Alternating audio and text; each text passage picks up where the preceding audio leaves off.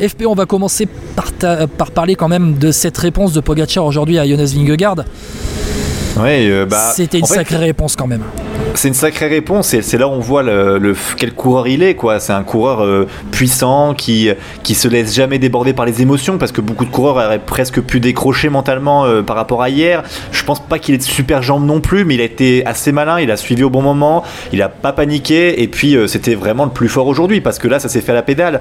Et là où je dis que Jumbo n'a pas fait d'erreur, c'est parce que en termes de tactique c'était très bien joué au Tourmalet. ils ont bien comment attaqué au bon moment. Euh, Pogachar était isolé, il y avait Sepkus qui très bien. Ils avaient Wood Van Aert qui attendait pour la partie de la vallée entre la fin du Tourmalet et Cotteret. Euh, franchement, Vingegaard, il peut rien reprocher à son équipe. Après, c'était le moins fort. Il a essayé de limiter la casse et heureusement que Pogachar, par rapport aux jambes qu'il avait l'air d'avoir, attaque à ce moment-là et prend que 25 secondes. Parce que s'il attaque un peu avant, on peut se dire que, allez, euh, il, il, aurait pu se rapprocher un tout petit peu plus. Mais au final, c'est quand même bien pour le spectacle d'avoir un Pogachar à 25 secondes. Quoi. Alors, on va faire une petite pause de 2 secondes dans Vélo Podcast parce que là, en fait, il commence à pleuvoir. Je suis dehors, donc je vais devoir rentrer à l'intérieur. FP, on va faire une coupe. Ça va durer plusieurs minutes, le temps de ranger, de me remettre à l'intérieur. On va faire une coupe, on se retrouve dans deux secondes dans Vélo Podcast FP.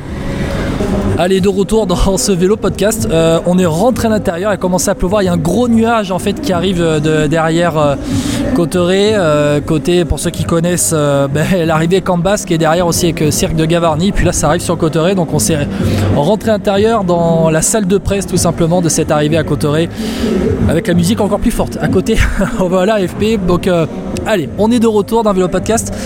Bon, on parlait de, de Tadej Pogacar et de Jumbo Visma après cette course, donc qui aujourd'hui a vu les Jumbo Visma prendre euh, le lead et finalement FP et Jumbo Visma ils ont eu raison de, prendre le lead dans, le Tourmalet de, faire, euh, de tenter de faire craquer Pogacar encore une fois sauf qu'il avait encore des bonnes jambes. Il avait encore des bonnes jambes et alors c'est pas la surprise du jour euh, parce que finalement Pogacar hier c'est pas un mauvais jour qu'il avait.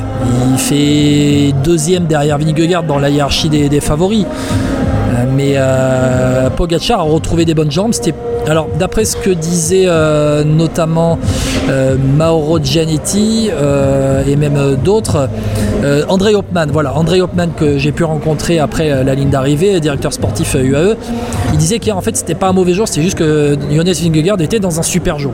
Et ça, ça pourrait arriver dans ce Tour de France, c'est comme beaucoup de monde, comme beaucoup de coureurs disent dans ce peloton du Tour de France, ben, c'est qu'en fait le tour est très long, qu'on est seulement après 6 étapes on n'est qu'après 6 étapes dans ce Tour de France, faut pas l'oublier. Hein. Oui, et puis quand on voit les écarts qu'il y a déjà, hein, tu l'as, on l'a entendu dans les réseaux sociaux de Vélo Podcast, hein, que vous pouvez suivre sur Twitter, Instagram et Facebook. tu as mis une vidéo de Thibaut Pinot euh, que, que tu interroges et où il te dit, voilà, effectivement, que en termes de fatigue, il a l'impression qu'il est en deuxième semaine de Tour de France plus qu'au sixième jour, quoi. Donc c'est ça, ça, marque bien, voilà, la fatigue du peloton aujourd'hui. Euh, et je trouve que c'est une belle transition, ce qu'on dit par rapport à ça sur les, gens derrière, parce qu'on a vu que sur l'attaque de Jumbo, il y en a qu'un qui a essayé de suivre, c'est Jay Hindley, mais sur 500 mètres. Après, il a craqué. ouais, clairement, ça a été, ça a été compliqué. ça a été compliqué pour lui, euh, Jane Lee, mais euh, au final, bon, je, vais quand même insister un petit peu, euh, FP, sur cette bataille Pogachar-Vingegaard. en tout cas, le fait que Pogachar ait répondu, parce que il y a quand même l'orgueil de champion qui a, qui a parlé aujourd'hui. Et quand Pogachar met une mine à Vingegaard, il lui en met une il en met une. Vingegaard a attaqué dans le Tourmalet, Pogacar était dans la roue. Là, on s'est dit, tiens, il n'est pas resté beaucoup en danseuse, donc voilà. Il a réagi derrière et dans, la montée de, de Cambasque, c'est. Est-ce que c'était pas le jour 100 de Vingegaard? Je sais pas, je m'interroge parce que oh, Vingegaard il avait pas l'air. Le jour 100, faut pas exagérer non plus. Il prend, que 20, il prend combien? Il prend 25 euh, secondes, je crois. 25 secondes. Ouais, voilà, c'est pas un jour 100 parce que je pense que Pogacar en fait il surprend peut-être aussi euh, Vingegaard dans son attaque et la violence de l'attaque. On voit qu'il essaye de réagir mais il peut pas. C'est un rythme tellement soutenu et Pogacar arrive à tenir ce rythme soutenu pendant plusieurs, bah, quasiment ouais, plus de 100 mètres. Hein. Euh, donc c'est impressionnant. Et puis après voilà, il a pas eu ce jump là hier, et puis on voit la, la fréquence de pédalage. Non, Pogacar, quand il est en puissance comme ça sur, en haute montagne, il y a peu de gens qui rivalisent. Et Vingegaard, voilà, il n'était pas dans le grand jour d'hier, et puis il pouvait pas rivaliser.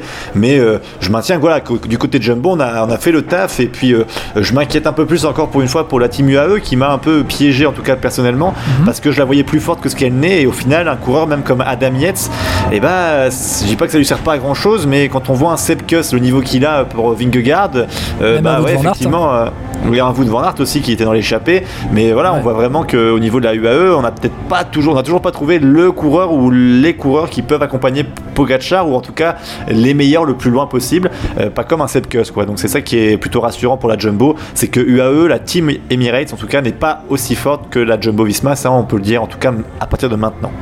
Et exactement, et avant de passer au, plutôt au deuxième point, après euh, ce monde d'écart, et notamment on a eu cette image hein, dans le Tourmalet où quand euh, Pogacar et Vingegaard avaient attaqué, derrière tu avais trois UAE qui menaient le peloton, euh, on va dire pour la troisième place. C'était, impressionnant, tu avais 20 gars avec trois UAE en tête, donc il y avait un vrai écart. Juste se dire quand même que pour avoir parlé un petit peu ce matin auprès de certains membres d'équipe, au bus au départ à Tarbes, il y a eu quand même dans les paroles une sorte euh, de sérénité par rapport à ce qu'a fait Pogachar euh, de la part de membres d'équipe avec qui j'ai discuté. Hein. C'est-à-dire que il me disait, euh, mais Tadej Pogacar, faut quand même pas oublier que ce n'est que hier, hein, ce n'était que son cinquième jour de course depuis sa chute, que forcément il n'était pas dans un mauvais jour, mais que bah, il a un contre-coup. Hein, Tadej Pogacar, il vient juste de redémarrer au final. Ce début de Tour de France, c'est sa reprise, donc faut pas l'oublier. Hier, c'était pas un jour sans, c'était Jonas Vingegaard qui était au top.